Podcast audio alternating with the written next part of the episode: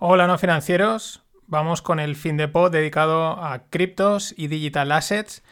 Primero habrá un repaso a mercados del último mes, lo más destacado, y luego una píldora formativa donde pues, voy a explicar algunos términos, jerga, algunas clasificaciones para poder ubicar cada cosa en cada lugar dentro de todo este jaleo que es el mundo cripto. Recordaos que este, este podcast cierra el ciclo de cuatro que empezaba con el, dedicado a índices, bonos y divisas, luego vino el de metales y energía y luego vino el de agricultura y ganadería la semana pasada. Este, cripto y digital assets. Y la semana que viene volvemos a empezar. Pero antes de eso, vamos al lío. Antes de contar hasta tres, mi número de cuenta ya está puesto en Coinbase. Escribo 2000 sin pensar, luego cierro los ojos y le doy a comprar.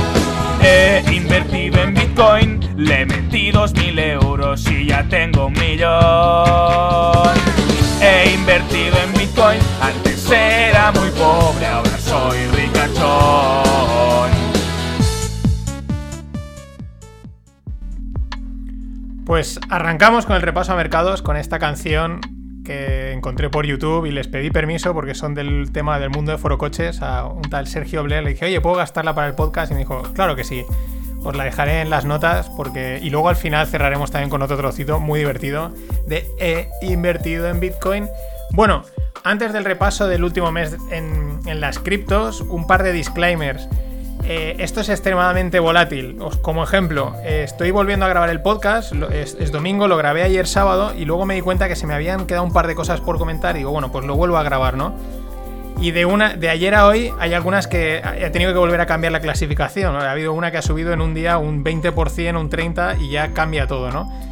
así que hay que cogerlo con una cierta eh, distancia, ¿no? Con, un palillos, ¿no? Porque incluso en unas horas podrían cambiar muchos de los porcentajes que, os voy a comentar ahora que han variado. Más cosas. Mm, ¿Qué monedas, ¿En qué monedas me he fijado? Pues bueno, utilizando CoinGecko, que también es equivalente a CoinMarketCap, pues he cogido las 40, 50 primeras monedas que son las más consolidadas.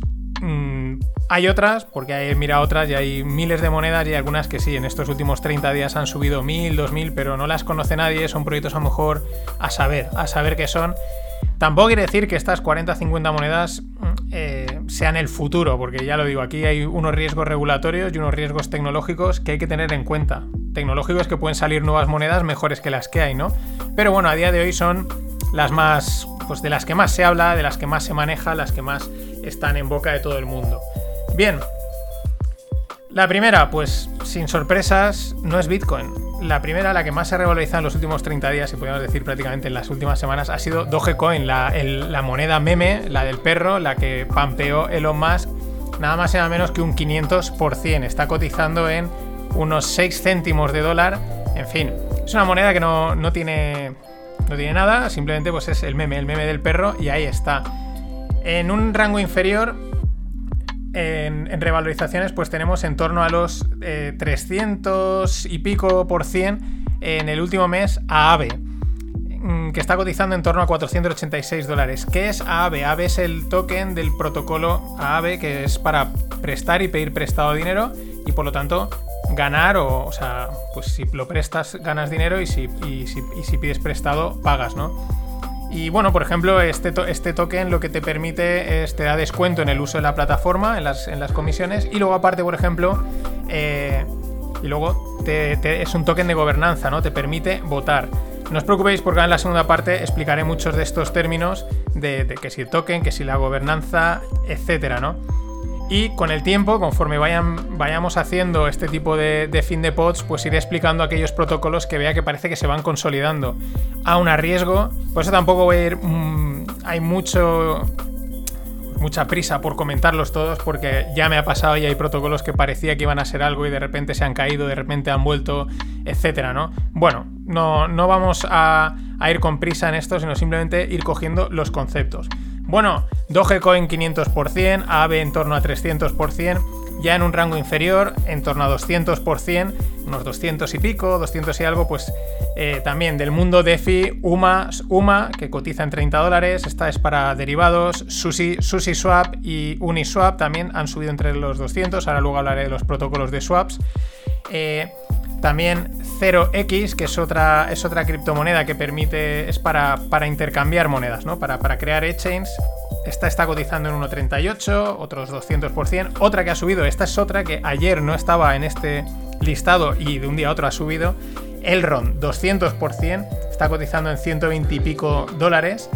Y luego otra que últimamente la ha empezado a ir bastante, también ha subido un 200%, es que se llama Solana, 68, no 68, 683 dólares. Está cotizando. ¿Qué es Solana? Va en la línea de dApps, de creación de dApps, de Decentralized Applications, ¿no? que son las aplicaciones que se mueven en este mundo de las criptos. Bueno, con un poquito menos de rendimiento, ya claro, esto fijaros, ¿eh? hemos hablado de 400, 500, etc. ahora hablamos de eh, rendimientos de en torno al 100, 150%. Ahí tenemos Compound, que está cotizando en 480 dólares, también es del mundo DeFi, también tiene un punto de gobernanza. MakerDAO, probablemente la piedra filosofal eh, donde empezó a nacer todo el movimiento de FIS con MakerDAO, está nada más y nada menos que en 2.600 dólares, ha subido un torno a un 150, 160% en los últimos 30 días. También otra que está sonando últimamente como un nuevo proyecto incipiente es Polkadot, en la línea de los swaps, 100% ha subido y también cotizando en torno a 20 dólares, ¿no?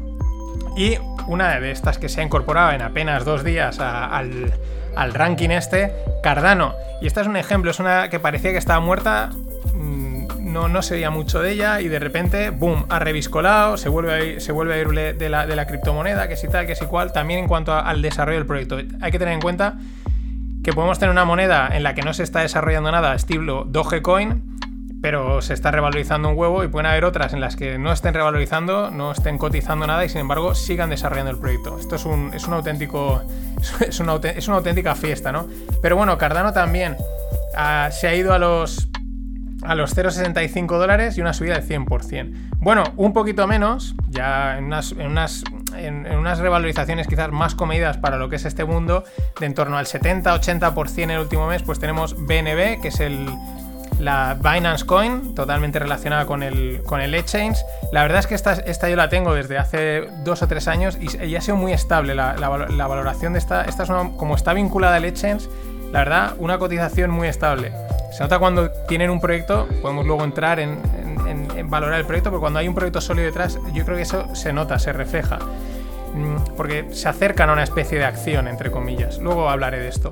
También XRP, Ripple, de la que parecía que estaba muerto, que, la estaba, que estaba en un juicio, que estaba en investigación, pues bueno, una subida de un 80%. SNX, Synthetics, relacionada con temas de derivados en el mundo DeFi otro 73%, esta está cotizando en torno a 20 dólares. XRP, que no lo he dicho, está en torno a 0,43. Binance, que no tampoco lo he dicho, está en unos 70 dólares. Otra que ha subido un 80%, Cosmos, en torno a 12 dólares. Y bueno, ya bajamos el último escalón, voy a cortar aquí, una revalorización de un 50% en el último mes. Chainlink es otro proyecto, este ha subido un montón, este ahora está aproximadamente en 24, 25 dólares, es relacionado con el mundo de los oráculos. Luego explicaré también los oráculos, no os preocupéis. Y bueno, eh, también pues el repaso un poco a las, a las dos.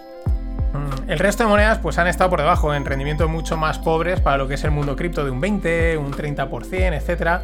Cosas bastante, eh, bastante más mm, comedidas, ¿no? En el, mundo tradicional de las finanzas fiat de lo que hasta ahora se ha movido siempre, pues serían espectaculares. Y bueno, Bitcoin, aunque ha subido mucho, eh, recordad que Elon Musk puso en su bio, no dijo nada, simplemente puso el símbolo de Bitcoin. Bitcoin estaba en los 32, 33, subió a 37, volvió a caer porque era un pampeo, vamos, bueno, como siempre. Y luego ahora ha vuelto a remontarse por encima de los 40. Eh, ahí está, está Está ahí en los 40. Bueno, ayer está en los 40, ahora estoy mirando directamente que está en los 38, ha vuelto a corregir. En fin, está ahí cerquita de sus máximos. En el último mes, pues esto, por ejemplo, en el pod que grabé ayer, hace 24 horas, en el último mes tenía un 9% y ahora mismo en, el último, en los últimos 30 días tiene un menos 2,6%. Esto lo que tiene este mundo.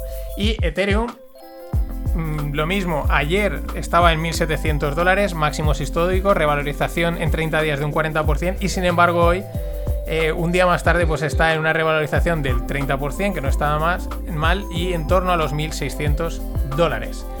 Así que este ha sido el repaso de las principales monedas. Parece, se comentaba, que podríamos estar entrando en una alt season. ¿Qué es esto de la alt season?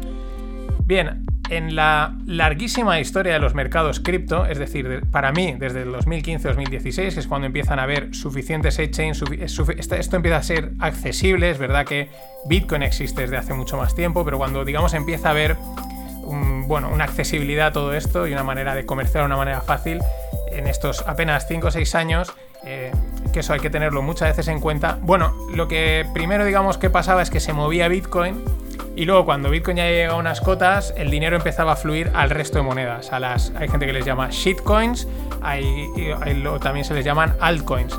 La duda siempre está en Ethereum si es una altcoin o no. Esto para, para el que le guste debatir y parece que estaríamos en una alt season, es decir, el dinero está empezando a fluir a las, a las otras criptos, dejando un poquito de lado a, a Bitcoin. Y es verdad que a vista de estos rendimientos y de lo que se está moviendo últimamente, podría parecerlo. Pero ya digo, desde mi punto de vista, solo tenemos 5 o 6 años de historia de estos mercados y pues es pronto siempre para afirmar cualquier cosa. Vamos con el glosario, con la jerga y con algunas clasificaciones de este mundo cripto, blockchain o como lo quieras definir.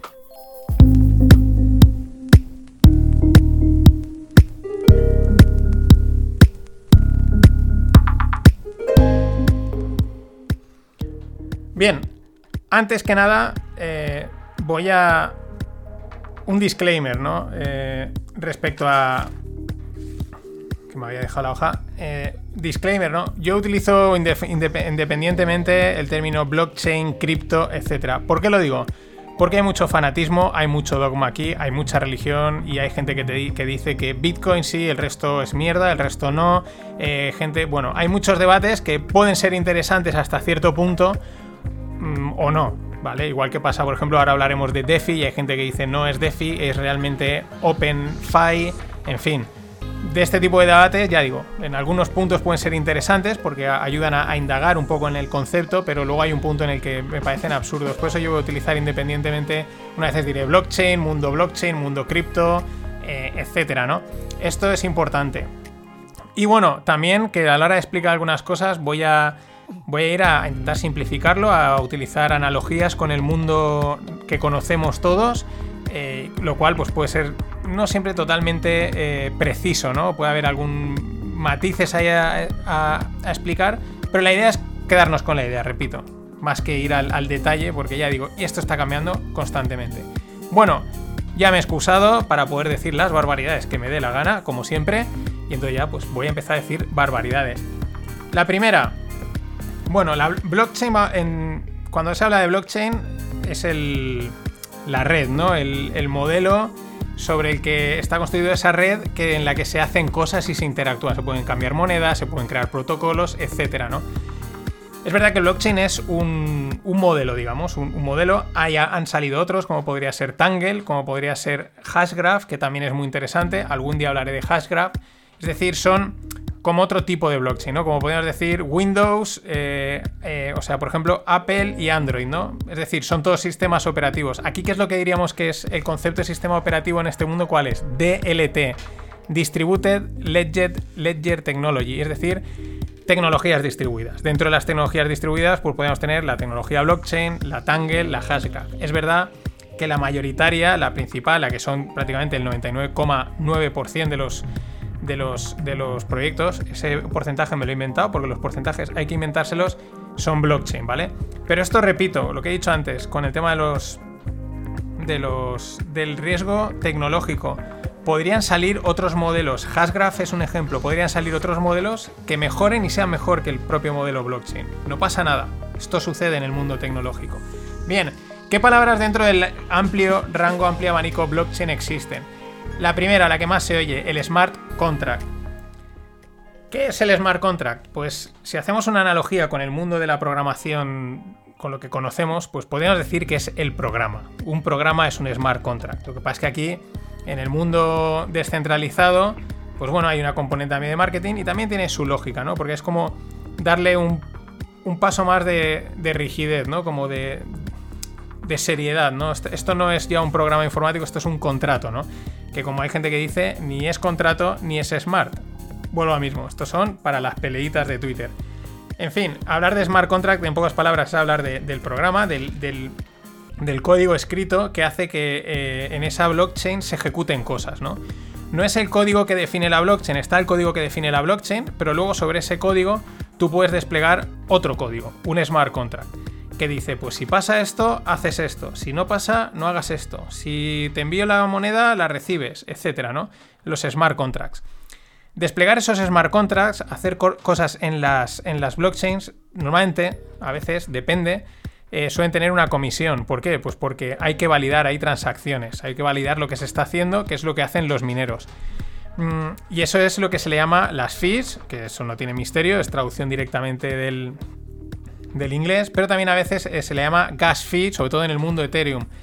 Mm, ¿Por qué se le llama así? Pues ahora no sé por qué le pusieron el gas y a veces dices, no, es que hay que gastar más gas, el gas está subiendo. Mm, para que lo entendamos, es como un yo lo veo como un camión que transporta gasolina y gasta gasolina, ¿vale? Porque puede ser curioso, ¿no? Dices, bueno, yo estoy en Ethereum, tengo Ether, ¿no? Que es la criptomoneda o el token, luego lo, definir, lo, lo clasificaremos y tengo que pagar Ethereum para moverme, digamos, dentro de esa blockchain o para ejecutar cosas, pues verlo así, es como eso, un camión de cisterna que lleva petróleo, que lleva gasolina, pues para llevarlo de un lado a otro necesito también gasolina, ¿no?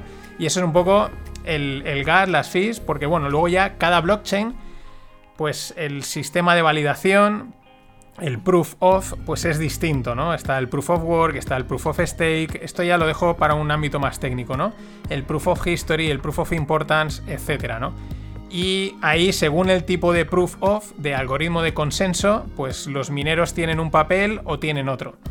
Y en función de eso también, pues las, mm, las fees o el gas es uno o es otro. Y no solo es uno, en unos es fijo, en otros es variable, en fin. Aquí ya hay una amalgama enorme de, de posibilidades. Más términos que. perdón, que salen en, en este mundo, ¿no? Los oráculos. ¿Qué son los oráculos? Pues aunque las blockchains eh, funcionan en base eliminando al tercero de confianza, es decir, entre dos puntos se entienden entre ellos y validan las transacciones sin que haya un tercero que diga, oye, yo, yo, yo confirmo lo que está aquí pasando, en algunos casos hace falta eh, un dato externo, ¿no? Un, oráculo que, que, provee un dato para que el smart contract diga, ah, pues ha pasado esto, lo hago, ¿no? Voy a poner un ejemplo sencillo, ¿no? Que podría darse, ¿no? El, el, tren que llega tarde y si llega tarde indemniza a sus pasajeros, ¿no? Vale, eso podría estar metido en un smart contract de tal manera que en el momento el tren llega tarde, los pasajeros cobran la indemnización automáticamente, ¿no? Eso sería un programa, un smart contract. Claro, eh, ¿cómo leemos, cómo le decimos al smart contract que, que el tren ha llegado tarde? ¿Qué, ¿En qué reloj nos fijamos? ¿En qué dato? Pues ese sería el oráculo, ¿no? El oráculo es eh, vamos a utilizar el, el reloj atómico de tal sitio, o por ejemplo la cotización de esta acción en la bolsa de Chicago, ¿no? Claro, que son una fuente de información externa que se tiene que tomar como válida y luego puede haber algún protocolo o algún smart contract que lea esa información y la suministre, ¿no? Es el concepto de oráculo o podría ser una persona también. Aquí hay un punto en el que, uy, ¿dónde está eso de la descentralización del tercero de confianza? Pues aquí es donde surge ese entre comillas, ¿no? Pero, pues lo he dicho, ¿no? Chainlink es un proyecto que está vinculado a los oráculos y para que nos suene, lo que es, un proveedor de información externo, pues una persona, puede ser algo, algo, externo a la propia red, ¿no? Más cosas. Otro que se utiliza mucho, que suena, bueno, que es lógico, son los wallets o el cold wallet. El wallet es la billetera. Aquí las billeteras, pues no son, no son de mano y son, pues eso, es un programita informático que te permite, para tener, que te permite tener almacenadas las monedas. Punto. No tiene más. Si es cold es que es pues un, como un USB, un aparatito en almacenamiento en frío y sí que es como más físico, podríamos decir. Luego está el término de exchange, que es donde se puede intercambiar las monedas, ¿no? Comprar y venderlas. Mm, hay exchanges que tienen una parte de wallets, hay wallets que tienen una parte de exchange, hay wallets que no tienen exchange pero te permiten también comprar directamente a ellos, hay otros que simplemente sirven para almacenar monedas, en fin. Aquí, como es todo totalmente digital, las posibilidades, las combinaciones son infinitas y esto hay que tenerlo siempre muy en cuenta. Más cosas. Otro término que se menciona además mucho, muy a menudo, que es el KYC. El KYC es un término que realmente lo hemos gastado siempre. Aquí hay muchas cosas que aunque se utilicen otros nombres, en realidad mm, los conocemos. Este es uno, el KYC. Un KYC, hemos rellenado KYCs, nos hemos hinchado a rellenar KYCs. Cada vez que abres una cuenta en un banco, cada vez que das tus datos y te registras en algo, eso es un KYC. ¿Qué quiere decir KYC? De K-Y-C. Know Your Client. Es un registro de conocer a tu cliente, de información. En el mundo fiat, en el mundo de, la de las finanzas que conocemos, pues esto es obligatorio, ¿no? ¿no? puedes llegar a abrir una cuenta anónima, tienes que eh, pues dar tus datos, tu DNI, y entonces es, de ahí viene el nombre, el acrónimo, ¿no? Know Your Client, ¿no? Saben quién eres y ya te tienes registrado y te tienes fichado el estado. Claro, eso que era algo rutinario y que ni siquiera sabíamos que se llamaba KYC, con este mundo blockchain que digamos nace un poco fuera de todo el sistema tradicional, empieza a aparecer en que hay algunos proyectos que exigen KYC y otros no. Es decir, hay algunos en los que das tus datos, das tu DNI y en ese mismo momento saben quién eres. Luego ese proyecto puede ser una exchange, puede ser un wallet, puede ser lo que sea. Esos datos mm, se los dará la Unión Europea, se los dará a, a tu gobierno, a tu hacienda o a quien sea o no. Pero ya es un, es un punto de control. Normalmente cuando te piden el KYC es porque mm, no se quieren andar con líos y así sin, así sin problemas. Saben los datos, se los dan si se los piden y arreando. De hecho, yo creo que hay muchos proyectos que en su momento, aunque no se lo exigían, ellos ya lo empezaron a pedir para estar cubiertos, ¿vale? KYC se menciona mucho. Esto va con KYC, esto va sin KYC. Sin KYC estás fuera de la ley. Con KYC tampoco que esté muy dentro de la ley, pero bueno, estás algo controlado. También otro término que es también del mundo de las finanzas tradicionales es el AML. Lo veréis muy a menudo, de a veces sale, que es Anti-Money Laundering, ¿no? El AML es una regulación que se exige pues para controlar que el dinero es limpio, es legal, ¿no? Claro, ¿qué pasa? Que si tú estás fuera del mundo blockchain y estás ahí moviendo tus monedas y de repente ingresas ese dinero en el mundo fiat, en tu cuenta del banco, y si es poco dinero, mm, no va a pasar nada. Podría pasar, pero imagina que ingresas bastante pasta, pues pueden decir, ¿y eso de dónde viene? No, es de las criptos, ya, demuéstramelo. Demuéstrame que es de las criptos y que no es de un. de que has vendido armas a un tío en África, por así decirlo, o que has comerciado con droga, ¿no? Eso es una AML y son. Es una parte más técnica que tienen implementados los proyectos, pero muchas veces se, se utiliza el acrónimo Anti-Money Laundering AML. Bien. Eh, sentadas así las, unas cuantas eh, términos ¿no? de, generalistas del mundo blockchain, vamos a las criptomonedas. Vamos a intentar clasificarlas. Importante. Estos, estas cositas digitales, mm, pues como hemos visto, se pueden programar como, de, como al programador le dé la gana. Puede ponerle las propiedades que quiera, lo que quiera. Con lo cual, el amalgama es enorme.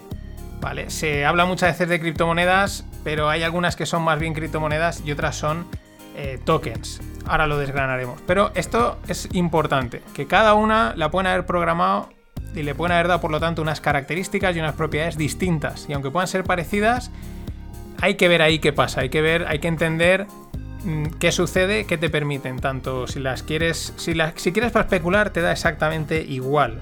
Te puede dar igual exactamente igual eso.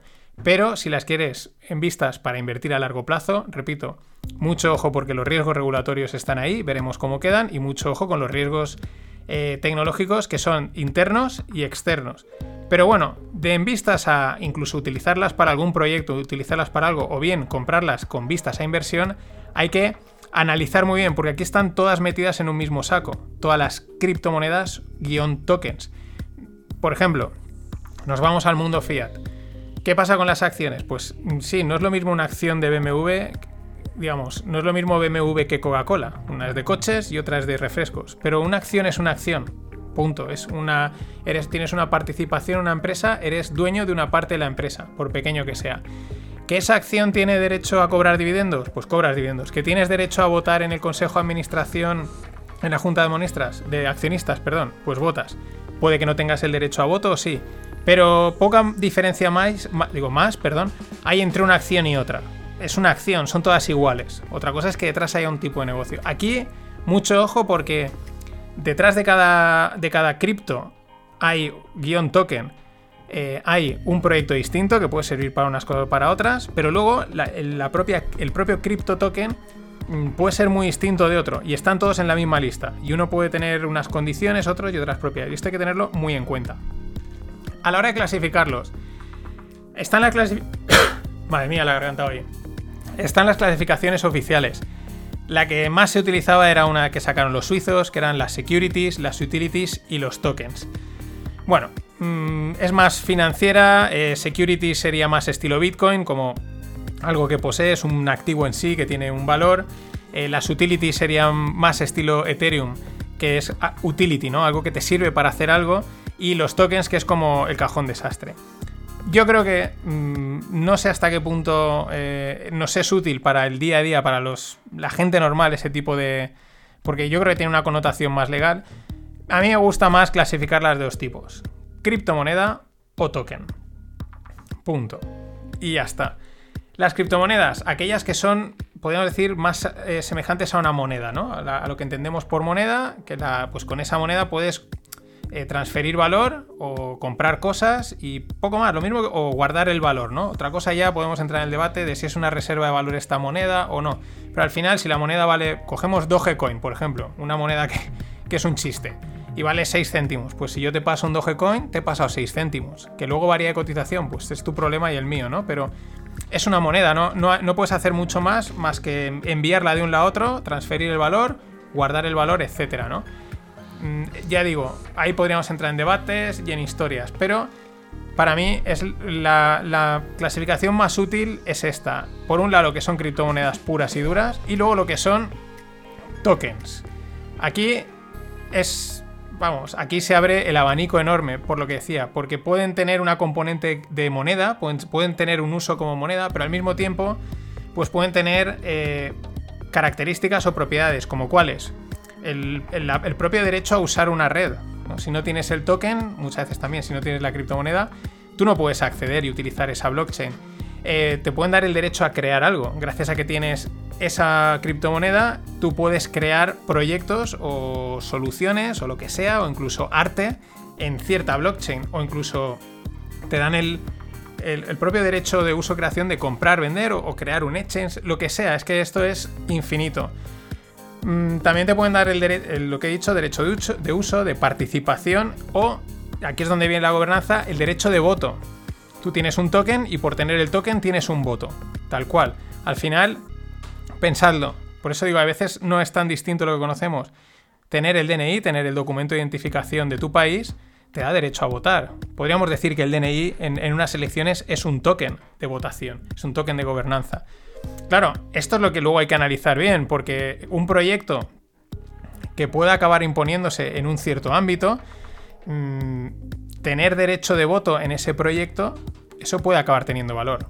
Claro, tiene que acabar imponiéndose. Vámonos al mundo que conocemos. Imaginemos que tienes un token de Amazon y tú puedes votar y decidir, bueno, con un montón de gente, con lo cual, aunque tu voto sea pequeño, pero mucha gente puede acabar votando, eh, si quieres que Amazon cambie la estética, o si quieres que suban las comisiones de, envío, o si quieres que el envío gratuito eh, lo bajen, y puedes votar, pues ese voto puede tener un valor en el, día de mañana, todo, todo, depende de que ese proyecto acabe consolidándose, consolidándose como líder o como acabe siendo usado en su espectro, ¿no? en, su, en su campo.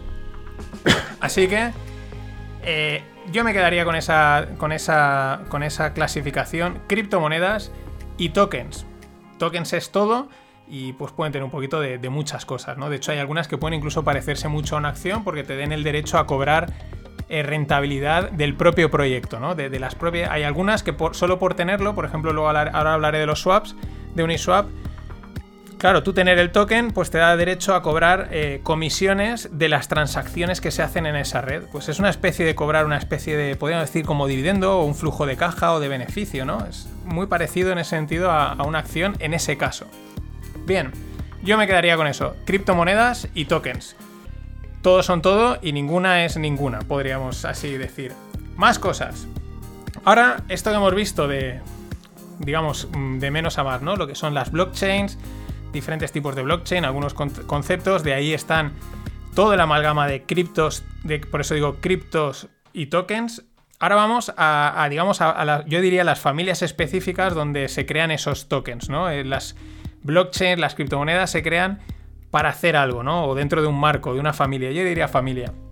La primera ya es muy, viene directa, es DeFi, ¿no? El mundo de las finanzas descentralizadas son todas aquellas proyectos, protocolos, blockchains, criptos, etcétera, que se han creado mm, para emular, copiar, como lo queramos ver, el mundo de las finanzas, ¿no? Y traer muchas de las cosas que se hacen en el mundo del fiat al mundo descentralizado. Mm, préstamos, pedir prestado, mm, invertir, swapear, aportar colaterales, tokenizar, etcétera. Todo el mundo DeFi, ¿no? Esa sería una de las grandes familias, es quizás la que más ha crecido, la más importante ahora mismo, la que más se mueve, también es la que está, claro, se presta a crear un montón de cosas muy chulas, muy entretenidas, muy divertidas y muy interesantes. Para mí es donde más disrupción a día de hoy mm, y más uso le veo a largo. Por ejemplo, eh, lo que decía, ¿no? Los swaps. Al final un swap es, es un intercambio. Tú en, el mundo financiero tradicional, lo que pasa es que solo se producen en grandes niveles. ¿Por qué? Por una cuestión de costes, ¿no? Porque tú, no, tú vas al banco y le dices, quiero swapear mi acción de, de no sé qué por no sé cuántos, ¿no? O mira, quiero swapear mi parte de, la hipoteca por este bono. Yo qué sé, lo que se te ocurra, puedes swapear, intercambiar lo que te dé la real gana. Claro, los costes legales de, hacer todo eso son demasiado altos. La tecnología blockchain lo que trae es que eh, automatiza, mm, digitaliza, automatiza y también aporta seguridad para que todo eso sea muy barato y lo pueda hacer cualquier persona desde, pues eso, desde una moneda de un, euro, swapearla por otra o aportarla de colateral. Ya digo, son cosas que ya se hacen en el mundo de las finanzas, pero que ahora, digamos, el mundo de FI yo creo que va a traer a, todo el mundo, ¿no? A, cualquier persona, a los pequeños eh, usuarios del mundo bueno, a, todo el mundo, porque iba a decir usuarios del mundo financiero, pero todos somos usuarios del mundo financiero, ¿no? Bien. Eh, tenemos DeFi como, una, como la, la familia más importante. Luego hay otra que yo creo que entre este año y el otro va a empezar a sonar más, que son las, las DAOs, ¿no? Las, las organizaciones autónomas descentralizadas. Esto, eh, que el equivalente en el mundo de siempre es las cooperativas. Las cooperativas en las que un montón de gente se organiza para crear una empresa, todos tienen votos, no hay, no hay una estructura muy jerárquica y, y son eso. Mm, ese es el, equivalente digital, es una DAO yo creo que pueden tener mucha aplicación en el mundo de las ONGs, de las asociaciones, de las fundaciones, en las que una estructura jerárquica quizás no tiene tanto sentido y tiene, necesitan mucha, o sea, la democratización, ¿no? Que cualquier persona pueda aportar, eh, votar y aportar tiene mucho sentido. También quizás dentro de empresas en algunas áreas se pueden crear DAOs, ¿no? Pero este es algo que es mucho también más complejo. Al final es un montón de gente que se organiza, establece unas leyes y las votan. Y ahí están los tokens de gobernanza eh, la mítica, los primeros que arrancaron esto o que más se dieron a conocer son de aquí de España, que fueron Aragon, que alguna vez le he mencionado en los FinPix. Otra familia más, que esta sí que de repente ha empezado a sonar mucho últimamente, son los NFTs, los Non-Fungible Tokens. Es decir, prácticamente todas las monedas que he mencionado antes pues son fungibles. Es decir, me da igual la número 3 que la número 4. Una es idéntica a la otra. No son iguales, ¿no? Como las monedas que tenemos en, la, en el, bueno, que teníamos en, los monederos normales, que te da igual una que otra, son iguales. No nos pongamos pejigueros que esta tiene una muesca o la otra, ¿no? me da igual coger una que otra. Pero son fungibles. Las non-fungible tokens es eso, ¿no? Son únicas, ¿no? Y estas van asociadas muy a los productos físicos, a tokenización de cosas únicas, coleccionables, etc. Tanto reales como digitales. Hay proyectos ya de arte digital, eh, creaciones 3D, cuadros, etcétera, que se crean puramente en el mundo digital, se, les, emiten junto con un token NFT y se venden. Eh, y pueden ser digitales o también hace poco se ha vendido un, nodo gigante, escultura de un nodo de Bitcoin por 70.000, creo que eran, por 70.000 dólares. Y pues bueno, ese es un, otro ejemplo, ¿no? A un, a un producto físico real se le, se le, asocia un token, un NFT, y, y, ya está. ¿Eso que va a facilitar? Bueno, la identificación del producto de que es original, facilita el comercio con él, tanto en primera como en segunda mano. En fin, y también, ¿por qué no? La gestión de, todos esos, ¿no? Los puedes llevar, al final tienes todos los tokens en un, en un wallet, en una aplicación, como lo queramos ver, y puedes ver un poco la valoración. Aunque pueda, ahora nos pueda costar entenderlo, pero quizás en un futuro tiene sentido decir, oye, pues mm, a lo tonto tengo una serie de artículos en mi casa tokenizados que, oye, tienen un valor X, ¿no? En fin, aquí se abre un abanico enorme y ya digo, los NFTs están, se están moviendo mucho, ¿no? Pensar, por ejemplo, otro ejemplo, otro, por ejemplo, otro ejemplo, valga la redundancia. Eh, en el mundo de los videojuegos, ¿no? Que hay mucho eh, articulito digital, que si una hacha, un skin de Fortnite y tal, pues eso podría estar asociado a un NFT que, que lo haga único y que solo pueda haber ese NFT, ese skin o ese hacha o esa espada mm, y, por lo tanto la gente que ya paga y, paga, por esa los compran y los venden eh, pues ya imagínate si es único no es el único que hay pues mm, en fin. Nada que no conozcamos solo que en un mundo digital brutal también muy asociado vale más cosas hemos dicho DeFi hemos dicho DAO hemos dicho NFT también están, digamos, otra familia, además, según CoinMarketCap, la tienen ahí, como son los storage, ¿no? Son todas aquellas monedas, tokens, criptomonedas asociadas a almacenamiento. Hay bastantes proyectos, uno muy conocido que ha, ha dado mucho que hablar es Filecoin, que en pocas palabras te pagan por alquilar el, almacenamiento que te sobra en tus ordenadores, ¿no? Es una idea muy interesante. Al final nos sobra a todos almacenamiento en el ordenador y hay gente que necesita almacenamiento. Pues oye, lo estás alquilando, ¿no? Y todo eso pues funciona a través de, una blockchain, a través del, token ese te permite, eh, pues no lo he investigado, pero me imagino que el token pues o te permite alquilar o cobrar o como sea, ¿no? Y hace esa función. Hay varios, en CoinMarketCap veréis que pone storage y hay una lista de, tokens dedicados a este tipo de cosas. Los tokens de oráculos, como, como he dicho, Chainlink, y luego también muy asociados al mundo DeFi, podríamos decir las stablecoins que estas también se mencionan mucho porque son muy interesantes porque son monedas que intentan mantener el valor estable en torno a uno. ¿A uno contra qué? Pues de momento principalmente contra el dólar. Entonces intentan valer un dólar. A veces bajan un poquito, suben un poquito, pero siempre están ahí en torno a un dólar. Y ahí también hay un abanico bastante de, proyectos intentando crear stablecoins de diferentes formas. Hay unas que aportan un dólar y entonces lo, el, dólar, el, o sea, si por cada euro que por cada dólar que entra crean un, una stablecoin y entonces está en teoría vaqueado uno a uno. Hay otras, como por ejemplo la de DAI, que es la asociada MakerDAO, que tiene todo un mecanismo de mercado súper interesante para mantener la paridad con el dólar. En fin, estas son otras eh, monedas muy interesantes que son las que de momento parece que más le preocupan a los estados.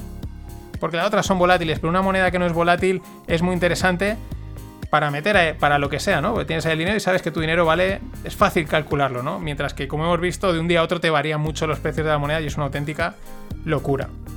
Bien, las repito, porque he, contado mucho, familias que yo diría DeFi, DAOs, NFTs, Storage, oráculos, stablecoins, también podríamos decir lo que serían tokenización, pero esos son como unos... Y esto tendría más que ver con el concepto de digital assets, ¿no? De de creación de, activos digitales, pues como puede ser tokenizar una casa, ¿no? Pero eso es como algo un poco distinto, ¿no? Justo hay un token de esa casa emitido, ¿no? Esto aquí hago un paréntesis. Muchas veces las instituciones financieras que todos conocemos, grandes bancos, utilizan el lenguaje de una forma eh, así ambigua, yo creo que con bastante interés, ¿no? Y los propios usuarios del mundo cripto tampoco creo que también lo, no lo pillan del todo, porque muchas veces estas instituciones hablan de no, digital assets, crypto assets, y la gente dice, ah, van a por Bitcoin, porque es todo Bitcoin. Y muchas veces yo creo que estas instituciones realmente se, quieren este, se refieren a este nuevo tipo de, activos, que pueden ser acciones, casas, eh, bonos, que los tokenicen, los digitalicen a un, un paso más y, se refieren a muchas veces a ese tipo de activos que vendrán, que conforme vayan entrando los iremos comentando. Más que a lo mejor a muchos de los que hoy en día piensas que son estos que he comentado. Esto es importante. Bien, ya casi. Ya casi acabando. Últimos términos de la jerga, últimas palabras de, todo este mundo impresionante y altamente volátil. Y sobre todo términos relacionados con el mundo DeFi, ¿no? De Decentralized Finance. Bueno, el primero eh, no tiene que ver, tiene que ver con DeFi, o sea, podríamos decir que es DeFi y no, que es el staking. ¿De dónde viene staking? Staking es como acumular o tener ahí en guardar, ¿no? dejar en un sitio, por así decirlo. Viene que ver con lo que os decía, con, los, con el protocolo de consenso. Eh, tenemos el proof of work, el proof of stake, el proof of importance, el proof of. El principal proof of work es el que gasta Bitcoin. Ethereum ahora se ha movido al proof of stake y muchas criptomonedas se mueven en el proof of stake, que es la prueba de partición. El stake en este caso es prueba de partición. Eh, ¿Qué pasa? Que en este tipo de protocolos el que el minero, si quiere validar una transacción, cuantas más monedas, cuantas más stakes tenga, es decir, cuanto más participación tenga en el protocolo, más fácil le es validar las transacciones. Por lo tanto, ¿qué, pasa? Que ahí se, produce un interés de gente que necesita monedas, dice, oye, yo pago, yo te, yo te pago porque me dejes tus monedas. Y gente que tiene las monedas y dice, ah, pues yo te las presto. Al final, un préstamo, ¿no? Un préstamo temporal, como lo queramos ver. Y esto es lo que se habla de staking, ¿no? De que tú tienes tus monedas y tú dices, yo es que las tengo a largo plazo. Ah, pues mira, te las presto, las estaqueo y tú utilízalas para minar y de la rentabilidad que sacas me pagas un interés, ¿no? No es distinto a, lo que haría, a lo que hacemos de ir a un, bueno, que ahora no dan interés en ningún lado, de ir, poner el dinero en un, en un plazo fijo, en un depósito, como lo queramos ver. El banco ese dinero lo utiliza para lo que quiera y te paga un interés por, porque tú se lo estás prestando. Este es el, staking. Cuando se habla de staking es esto, pero aplicado a eso, a que estás dejando tu dinero para que lo utilicen para validar transacciones en la misma línea, o sea, el concepto es el mismo, yo presto dinero, me pagan por él y otros lo cogen y lo gastan para lo que sea, está lo que se le llama el liquidity mining o también llamado yield farming. liquidity. Liquidity mining es minar liquidez. Eh, farming es yield interés, farming es como cultivar, ¿no? Cultivar intereses. Y está totalmente asociado a los liquidity pools, que son como Uniswap, SushiSwap, etc. ¿Cómo funciona esta movida? Ya he explicado antes los swaps, ¿no? Puedo intercambiar lo que me quiera, lo que quiera, una cosa por otra, siempre que haya acuerdo entre las dos partes. Esto se hace en el mundo de las finanzas de altos niveles, se swapean tropecientas mil cosas, tipos de interés, acciones, eh, divisas, incluso cosas muy distintas, porque es un contrato que podemos firmar tú y yo, y oye, yo te cambio esto por esto, lo aceptamos, vale, lo swapeamos, ¿no? Un trueque en toda la vida, ¿no? Pero mola más la palabra swap. Bueno, ¿qué es lo que sucedía? que muchos exchanges eh, no tienen todas las pares de monedas listados, ¿no? A lo mejor te tienes que manejar con Ethereum y Bitcoin para comprar cualquier moneda y a lo mejor imagínate, voy a coger aquí y quiero cambiar Dogecoin por Aave, ¿no? Por ejemplo, a lo mejor los exchanges no tienen ese cambio, ¿no? Y dices, yo es que ahora tengo Dogecoin y quiero comprar Aave directamente, ¿no? Pues muchas veces te toca mover el Dogecoin a Bitcoin o a Ethereum y luego otra vez de Bitcoin a Ethereum comprar a Aave, ¿no? Bien, pues entonces salieron los, los protocolos de liquidez, como son eh, SushiSwap o, por ejemplo, Uniswap. Hago aquí un paréntesis. ¿Por qué se habla muchas veces aquí de protocolo? Porque son, eh, son códigos abiertos, eh, son una serie de normas en las que, pues bueno, cualquiera que las cumpla, digamos, se puede conectar, ¿no? Y no se habla muchas veces, podríamos decir plataforma, ¿no? El equivalente podría ser como plataforma. Tú si haces lo que yo digo, puedes conectar y utilizarme, ¿no? Por eso muchas veces en este tipo de casos de códigos abiertos se llaman de protocolos, SushiSwap, Uniswap, etc. Bueno, estos pools de liquidez, estos swaps, ¿qué hacen? Pues que la gente aporta ahí monedas. La gente dice, pues mira, yo tengo esta moneda y esta, pues las meten ahí. Eh, evidentemente, entonces, ¿qué hace? El protocolo mm, permite intercambiar las monedas que hayan en, ese, en esa bolsa, ¿no? Y si hay un par, me he inventado el Dogecoin AVE, está ahí y dicen, ah, pues mira, si lo quieres lo puedes cambiar directamente tus Dogecoins por Aves o al revés. ¿Por qué? Porque hay gente que aporta monedas. ¿Qué pasa? Esa transacción va a generar una comisión, lógicamente, y la gente que ha aportado esas monedas, que ha aportado liquidez al pool, pues cobrará una comisión, ¿vale? Y esa comisión, ese interés, es lo que se llama el yield farming o liquidity mining, que es parecido, podríamos decir, al staking. En fin, es presto mi dinero para que hagan lo que les dé la gana ese dinero me lo devolverán y yo cobro una comisión. Otro término que está también ligado a esto, que se oye bastante, es el AMM, los Automated Market Maker. ¿Qué es? Dices, oye, ¿y quién decide cómo se cambian esas monedas? ¿Quién decide cuántos Dogecoins te doy por cuántos aves? O, vale, etcétera. Si hay muchos aves en el, en el pool y hay pocos Dogecoins, ¿cómo, ¿cómo se equilibra eso? Pues eso lo hace mm, automáticamente un market maker. Repito, esto ya existe en el mundo de las finanzas normales, los market makers son los que crean mercado. Y lo que hacen es que intentan que la oferta y la demanda esté equilibrada, que hayan precios, que si viene un momento de volatilidad las cosas no se vayan de madre, ¿no? Están ahí creando mercado, creando mercados y sacan un pequeño beneficio y hacen que las cosas funcionen, ¿no? En el mundo de EFI lo que hay son automated, son programas, tanto codificado, programado, etcétera, y van formando, eh, trabajando automáticamente y hacen eso, pues que si hay muchos aves y pocos Dogecoin, pues la ecuación de cambio sea esta. Si suben, pues la ecuación de cambio sea esta. Esto es importante. El mundo de Internet, no solo este, de, las de DeFi, está totalmente gobernado cada día más por bots, por automatizaciones, que tienden, pues eso, a acelerar todos los procesos muy rápidos. Y este es un ejemplo más. Bien, y para cerrar, ahora sí, ha sido, está siendo largo, pero había mucho que contar. También podéis oír el concepto de testnet o mainnet. La mainnet son la red, la red principal, donde hay, podríamos decir, moneda de verdad, y la testnet son para hacer pruebas, en la que, pues bueno, si vas a desplegar un proyecto, quieres probar cómo funciona, pues es como de, mentira, ¿no? De, eh, coña, ¿no? Es una réplica y la puedes utilizar. Y ahí también eh, veréis a veces que aparece el término de faucet. Un faucet es una web en la que tú puedes pedir criptomonedas y te dan criptomonedas. A veces son pueden ser buenas y otras veces pues, es, pues realmente suelen ser para utilizarse en las testnets, ¿no? Para hacer pruebas, la pides. Yo me acuerdo que una vez para una prueba que quería hacer puse ponías un tweet y automáticamente te enviaban pues eso, eh, monedas de prueba, ¿no? Eh, también otro término que podéis oír por ahí a veces es un airdrop. Un airdrop es que regalan monedas. Cuando va a salir un proyecto muchas veces dicen, oye, si te inscribes, si, si te registras, pues en la emisión inicial de monedas te vamos a regalar eh, algunas, ¿no? Y ya por último, dos términos que se utilizan mucho, el FOMO, que ya lo conocemos, Fear of Missing Out, el miedo de que me lo estoy perdiendo, y el FUD, Fear, Uncertainty and Doubt, miedo, eh, incertidumbre y dudas. Esta es la excusa que gastan para no, para no debatir. Cuando alguien aparece, plantea algunas dudas lógicas, critica algunos puntos, eh, pone en duda ciertos mantras, enseguida, ah, eso es food, eso es food, eso es food. Así que si por alguna de aquellas te han dicho alguna vez, eso es food, Mm, no se lo tengas en cuenta, no saben lo que dicen. Esto ha sido todo, espero haber explicado, yo creo que todo, que se haya entendido, y si no, me lo decís y lo volveré a explicar porque mola y porque no hay problema.